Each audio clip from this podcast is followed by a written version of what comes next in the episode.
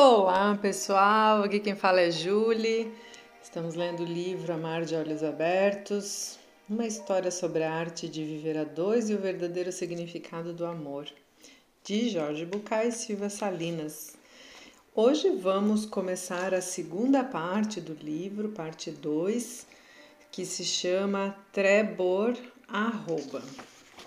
E estamos no capítulo 7 já na página 88. Lembrando que no último áudio o Roberto ele, ele começou a, a corresponder, né, a responder a Laura de uma forma um pouco mais reflexiva para ajudar na construção do livro. E assim terminou o último áudio, né? Vamos lá então. Roberto levantou-se satisfeito. Estava convencido de que, por enquanto, tinha conseguido reverter a decisão de Laura. Gostava da ideia de que estava salvando um livro para o futuro, mesmo que isso significasse ajudar Fred, aquele estúpido que, sem saber, lhe devia continuidade de sua participação no projeto. No escritório tudo ia de vento em popa. Naquela manhã terminou de diagramar a propaganda institucional que uma empresa de gestão de fundos de pensão havia encomendado. Seus pensamentos estavam tomados pelas mensagens do dia anterior e propôs uma campanha sobre a ideia de aceitar a passagem do tempo. Baseou a proposta em abandonar a ilusão da eterna juventude e tornar real o sonho de uma velhice segura. No final da tarde, de volta para casa, ainda ressoavam em seus ouvidos os aplausos espontâneos e as felicitações que havia recebido na reunião com a diretoria durante a qual expôs seu pré-projeto publicitário. Mais uma coisa para agradecer a Laura, pensou. Correu para casa a fim de reler as mensagens, tinha a sensação de tê-las lido rápido demais na véspera. Roberto sempre odiara aquelas pro promoções para turistas que ofereciam visitas a 12 cidades em 10 dias. Desde sua primeira viagem, sempre tinha vontade de permanecer algum tempo no lugar onde aterrizava. Precisava passar novamente por um lugar para poder registrá-lo na retina, no ouvido, nos pés, na mente. Tinha a mesma sensação com relação às palavras de Laura. Não lhe era suficiente ler suas mensagens só uma vez. Precisava voltar e extrair delas o que lhe parecia mais importante ou mais impactante, ou simplesmente aquilo com que mais se identificava. E aqui vão alguns trechos da releitura dele. Né? É necessário nos distanciarmos da ilusão para enxergarmos o ser que temos diante de, diante de nós. A dor de deixar de lado as ilusões e aceitar a realidade. A realidade é, e diante dela, as ilusões se dissipam. Também me recuso a tocar sozinha este projeto que uma vez sonhamos juntos. Tudo acontece a seu tempo. Acredito que seja possível aprender com as dificuldades. A vida não consiste em cumprir certos objetivos predefinidos ou seria muito chata. Partamos do pressuposto de que não há postura correta. E essas frases estavam todas é, com aspas, tá? Ficou pensando nas duas metáforas que mais lhe agradavam e a de viver como um surfista ou como um condutor de metrô, e a de que cada casal tem que encontrar seu próprio caminho. Logo se deteve na pequena história sobre o consultório. Trabalhamos com um rapaz de 30 anos que acaba de romper com uma mulher que o rejeitou. Ele falava da dor de perder a ilusão que havia construído em torno dela. No fundo, Roberto se identificava com aquele paciente do grupo. Também rompia seus relacionamentos cada vez que sentia que sua parceira o rejeitava. Também havia sentido centenas de, centenas de vezes a dor de perder as ilusões depositadas em uma relação. Mas havia algo que ele não entendia. Sua verdadeira dor é aceitar que havia se deixado enganar. Seria esta a verdadeira dor dos relacionamentos? Aceitar a realidade de que nos deixamos enganar? Ele havia se deixado enganar? Existe essa possibilidade de se deixar enganar? Em todo caso, qual tinha sido o erro das mulheres com que havia se relacionado? Não ser como ele as havia imaginado, desejado, sonhado ou necessitado? Como Laura dizia, quando a paixão passa, não há outro remédio senão enfrentar a realidade do outro. Era duro, tinha que pensar naquilo: amor, relacionamento, ilusão, decepção, engano. E por fim se deteve na frase: Seria muito difícil continuar sem contar com suas palavras. Era evidente que Laura não se conformaria em continuar escrevendo sozinha. Ela exigia a colaboração de Fred e tinha toda a razão. Sobre psicologia de casais, Roberto não conhecia mais do que o resultado de sua experiência, muitas vezes dolorosa, e de seu tempo de terapia. Recordava ainda alguns conceitos de psicologia comportamental que estudara em algumas das matérias do curso de marketing e outras tantas noções adquiridas após a leitura de alguns livros movido apenas pela curiosidade percebeu que esses conhecimentos não seriam suficientes para manter o diálogo com Laura.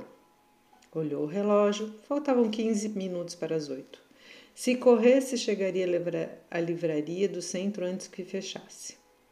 Passou os olhos pelas mensagens anteriores, procurando alguns nomes de autores e escreveu três em uma folha: Wellwood, Bradshaw, Pierce. Às dez horas estava de volta em casa. Trazia dez livros em uma sacola. A Viagem do Coração, o único que conseguira de Wellwood. Volta ao Lar, de John Bradshaw. Escarafunchando Fritz, de Friedrich Pierce. Sexo e Amor, de Eric Berne. Reflexões de um Casal, de Prettner. Pretter. O Amor Inteligente, de Henrique Rojas.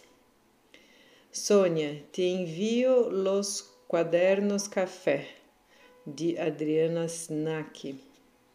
Te quiero, pero, de Maurício Abadi.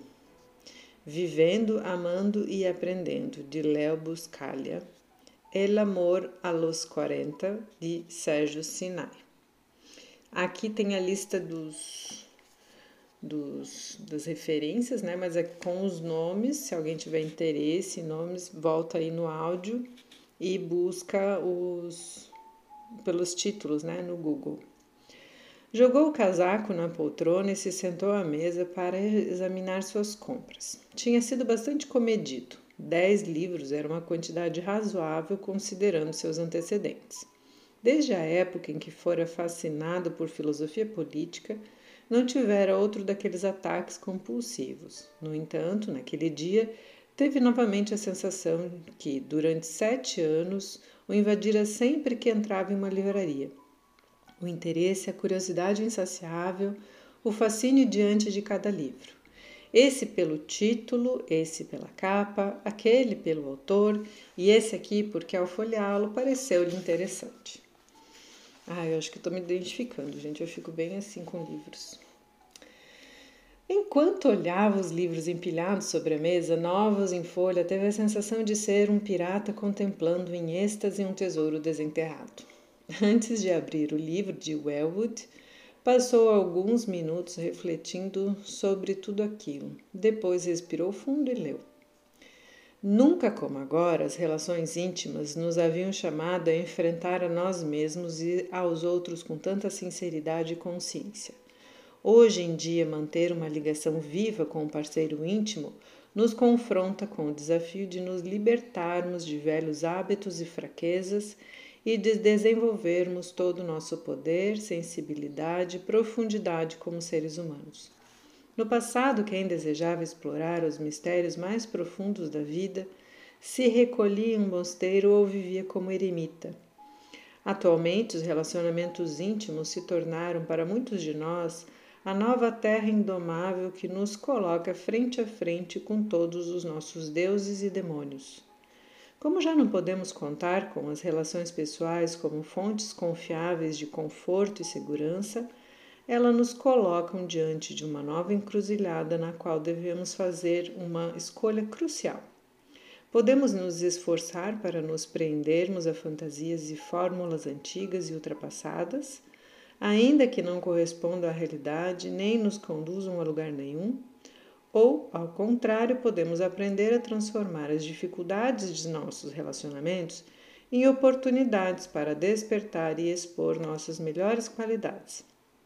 A percepção, a compaixão, o humor, a sabedoria e o corajoso compromisso com a verdade. Se escolhermos essa última opção, o relacionamento se transforma em um caminho capaz de expandir nosso entendimento de quem somos e de aprofundar nossa relação com nós mesmos e com aqueles que amamos. Fantástico! Ele abriu o livro em outra página aleatoriamente. Todos os que enveredaram por esse caminho têm que aprender algo novo como permitir que o compromisso evolua naturalmente com muitos altos e baixos, avanços e retrocessos. Portanto, a incerteza quanto à nossa capacidade de enfrentar todos os desafios que se apresentam não é um problema, é parte do caminho. Nesse sentido, incentivaram-me as palavras de Shojian Trugpa. Eu vou tentar ler direitinho, gente, mas bem difícil esse nome aqui. Acho que é isso aí. Shojian Trupka. Um mestre tibetano a quem certa vez perguntaram como havia conseguido fugir da invasão chinesa arrastando-se pelo Himalaia sem preparo e com poucos suprimentos, sem nenhuma certeza quanto à rota ou ao resultado da fuga. Sua resposta foi breve: pus um pé atrás do outro. Que ótimo!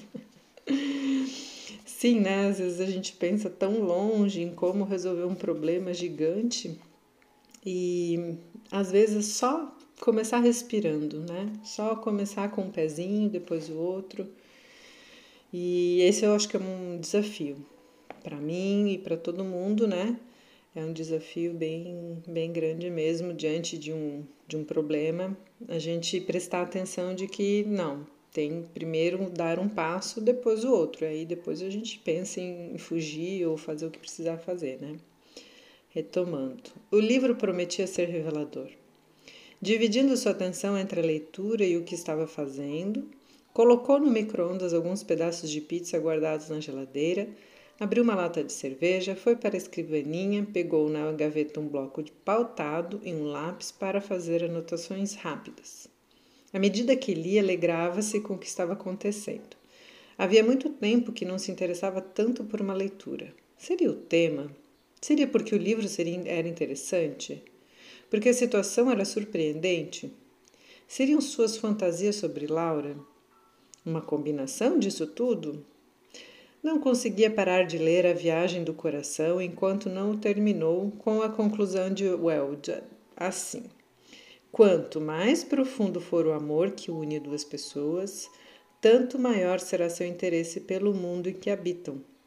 Sentirão sua ligação com a Terra e se dedicarão a cuidar do planeta e de todos os seres sensíveis que precisarem de sua ajuda.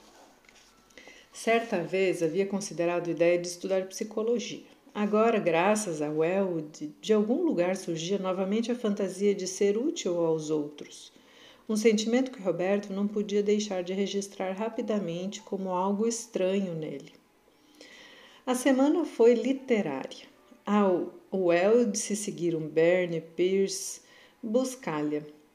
Depois foi a vez de Snank, surpreendentemente, Abadi e Partner, e de quem já tinha lido coisas, algumas coisas antes. Seguiram Sinai e Rojas, e por último Bradshaw e tinha sido postergado intuitivamente. Teve dificuldade para lê-lo, era uma autoajuda muito à moda americana. Mas o que Bradshaw mostrava era tão interessante que Roberto decidiu persistir. Quando chegou à proposta do autor de compor um conto que refletisse a história de sua infância, sentou-se diante do computador e escreveu de uma só vez. Olha que dica legal, pessoal. O autor ali propôs que faça-se um conto pensando na própria história de sua infância. Né? Era uma vez, façam aí. Retomando. Aí, aí que ele fez, né? Era uma vez num reino muito distante um príncipe chamado Egroj. O príncipe havia sido concebido em um momento muito difícil da vida de seus pais. Tão logo o filho nasceu, o rei teve de ir à guerra defender o bem-estar do seu povo, ameaçado pelos reinos inimigos. Durante anos, tudo que o príncipe soube dele foram algumas breves notícias que os mensageiros traziam e que sua mãe lhe transmitia. É claro que, como o rei não estava, a rainha precisava cuidar dos assuntos do governo e também não tinha tempo para brincar com o príncipe. Embora Groj tivesse os brinquedos mais caros e sofisticados que existiam, sofria porque não tinha com quem compartilhá-los. O príncipe cresceu assim, solitário e silencioso. Passava grande parte do dia olhando pela janela. Fixava sempre o olhar no ponto onde a estrada do palácio desaparecia atrás do bosque. Imaginava que no meio de árvores surgiam as bandeiras e os estandartes reais. O povo entusiasmado saía ao encontro do exército real e festejava o regresso triunfal de seus filhos mais queridos. Egroj se imaginava saudando o rei de sua janela e comemorando fervorosamente o fim da guerra, um fato que lhe devolveria o pai e a mãe. Todas as tardes, quando o sol se punha, começaram a rolar pelo rosto de Egroj lágrimas que ele só conseguia conter à noite, ao deitar a cabeça no travesseiro. Olha que interessante esse conto que ele inventou dele mesmo, né? E depois, quando Bradshaw propõe que se crie um fim para o conto, Roberto acrescentou: O tempo passou, até que um dia a rainha abdicou. O príncipe foi obrigado a assumir o trono e tornar-se rei. Ele governou com justiça e bondade durante o resto de sua vida. Nunca abandonou o hábito de olhar pela janela na direção do bosque. Seu reinado foi lembrado pela obsessão do rei para construir cada vez mais pontes e estradas. Hum. Foi isso que Roberto sempre fez: tentar construir cada vez mais estradas, pontes e caminhos para que o afeto incondicional que buscava finalmente chegasse a seu coração. Por via das dúvidas, ele também não tinha perdido o hábito de olhar esperançoso para o horizonte. De certa forma, a relação com Laura era uma nova ponte. Desta vez se tratava de uma ponte sobre a realidade, uma ponte cibernética, virtual, uma ponte para Laura. Percebeu que durante toda a semana, entre trabalho e leitura, não tiveram um minuto sequer para checar seus e-mails. Salvou o conto num arquivo que chamou de Egroj e abriu o gerenciador de e-mails. Cara Laura, Motivado por você, estive relendo Bradshaw e, animado por suas propostas, pedi a um dos meus pacientes que fizesse o trabalho de transformar em conto a história de sua infância. O resultado desse trabalho é o texto que está anexado. Depois me diga o que você acha. Beijos, Fred. Roberto anexou o arquivo, o arquivo Egroge, clicou em enviar e só então voltou sua atenção para as mensagens na caixa de entrada. Encontrou o e-mail de Laura com o assunto Aceitar as necessidades e o abriu imediatamente. Fred, o desencontro entre nós dois me fez pensar. Às vezes é difícil perceber aquilo de que realmente preciso. E o pior é que a experiência me confirma repetidamente que quando consigo entrar em contato comigo mesma e transformo uma necessidade em ação, busca, solicitação ou qualquer outra coisa, o resultado é geralmente satisfatório. E para quê? Que sentido faz esse jogo odioso de esconde-esconde? Talvez devêssemos dedicar uma parte do livro a explicar como se cria essa falta de contato para as próprias necessidades. Com as próprias necessidades. Retomando, vou reler aqui. Talvez a gente deva explicar no livro, né?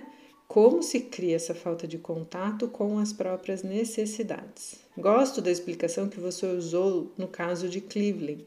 Se ainda crianças percebemos que nossos pais não gostam quando pedimos mais carinho, mais atenção ou mais presença, provavelmente aprendemos a esconder nossas necessidades. Isso não é uma acusação contra os pais. Talvez eles não possam nos dar aquilo de que precisamos simplesmente porque não têm nem para si próprios. Mas, de qualquer maneira, não há dúvidas de que é nesse momento que, A fim de aliviar a dor da frustração, começamos a tentar não sentir nossas necessidades. Pessoal, fazendo um adendo aqui, né? É, por muito tempo é, passamos culpando os pais por amor de mais, por amor de menos, por atenção de mais, por atenção de menos. E na verdade, os pais eles conseguem dar aquilo que eles receberam, que eles desenvolveram, que eles dão conta, porque os pais não são super poderosos, né? Os pais são pessoas assim como nós.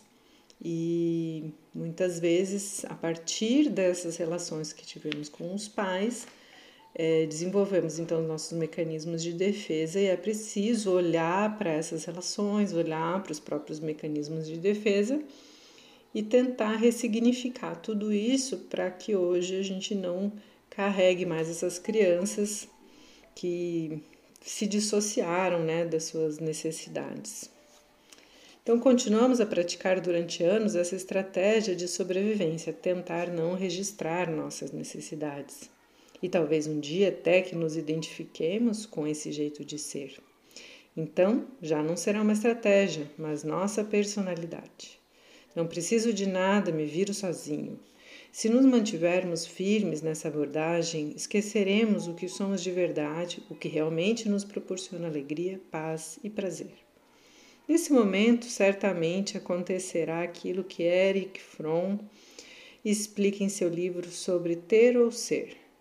Surgirá a crença de que um novo carro, uma casa mais cara, o último desodorante ou uma conta cheia de dinheiro nos farão felizes. A sociedade de consumo nos vende a ideia de que ter é a porta. Comprar, gastar e trocar são as chaves. Então, a, sociedade de consumo nos vende a ideia de que ter é a porta. E aí comprar, gastar e trocar são as chaves, né? Como se elas precisassem então se estarem conectadas. Quando esses conceitos são definidos em nosso sistema de crenças, é fácil manipular nosso comportamento com eles. No entanto, quando obtivemos o desejado, perceberemos que não é suficiente, rapidamente a mídia irá nos sugerir outra coisa para que continuemos no caminho errado. Deveria chegar o dia em que pudéssemos parar e compreender que esse não é o caminho. É o momento de olhar para dentro de nós mesmos e voltar a nos ouvir, mas não é tão fácil assim. Nós nos esquecemos de como fazer isso e muitas vezes teremos que pedir a alguém que nos ajude a voltar a saber quem somos, que nos incite a recuperar a sabedoria que tínhamos na infância, quando podíamos rir e brincar sem parar. Acredito que, no fundo, essa deve ser nossa verdadeira proposta. Um incentivo para que todos os leitores trabalhem o desafio de recuperar a si mesmos uma forma de permitir que o ser se manifeste e encontre um espaço para se expressar em sua relação com o outro. Falemos do desafio de aprender, ao lado da pessoa amada, a nos escutar e nos levar em consideração a olhar para nós como nossos pais não souberam olhar. É muito doloroso precisar de alguma coisa e não a conseguir, e esse é o problema principal. Ninguém quer sentir a dor de precisar de algo e não o ter. Mas essa dor é a única maneira de descobrir minhas verdadeiras necessidades. É apenas ao identificá-las que poderei satisfazê-las. Se resistirmos a nos sentir vulneráveis, ficaremos cada vez mais endurecidos e afastados da possibilidade de descobrir aquilo de que precisamos. Além disso, seguindo esse caminho, fechamos também nossa capacidade de receber. Deve-se levar em consideração que, provavelmente, essa estratégia de não sentir nos foi útil na infância. Hum, com certeza, né, gente? Talvez fosse mais inteligente não sentir uma necessidade que não poderíamos satisfazer. Mas, como adultos, podemos dar a nós mesmos aquilo, aquilo de que precisamos ou encontrar as pessoas certas a quem pedir. Já não dependemos de nossos pais. Adorei a frase que você terminou em um dos seus e-mails. Somos vulneráveis, mas não frágeis. Muitos de nós não se dão conta disso. Não é possível haver intimidade quando usamos de subterfúgios, pois eles não nos, não nos deixam sentir. Alcançaremos nossos objetivos, sentiremos o prazer de dominar ou de conquistar o outro, conseguiremos que ele olhe para nós, mas isso não tem nada a ver com verdadeiro encontro, com intimidade, com o amor. Em nossos relacionamentos, devemos deixar espaço para a dor e a confusão que surgem quando desarmamos nossas estratégias. Esse é o caminho de casa, o caminho do encontro com outro ser humano, o caminho do amor. Você concorda? Assinado Laura. Como poderia não concordar? Laura usava sua linguagem, suas ideias, quase seus sentimentos. Ela colocava em palavras o que ele gostaria de dizer. Roberto sabia quais eram suas necessidades. Encontrar uma pessoa capaz de construir com ele o caminho de volta para casa. Não era incrível que ela enviasse uma mensagem que terminava com a, essa proposta quando ele acabara de lhe mandar um conto sobre um príncipe que construía estradas para ver chegarem as pessoas que amava? E assim terminamos esse capítulo lindíssimo que eles acabaram pensando a mesma coisa. Me chamou bastante atenção aqui no final essa parte de é, que lhe durou essa frase, né? Somos, é, a Laura, né? Somos vulneráveis, mas não frágeis. E muitas vezes a gente confunde, né? E os mecanismos de defesa, eles, ele vai se armando para não sentir a, a fragilidade, né? Mas todos somos vulneráveis e aí os nossos mecanismos de defesa podem nos cegar, né? Enfim, muito, muito boas reflexões. Espero que vocês estejam gostando da leitura e deste livro, assim como eu. Que vocês tenham um lindo dia e até o próximo áudio.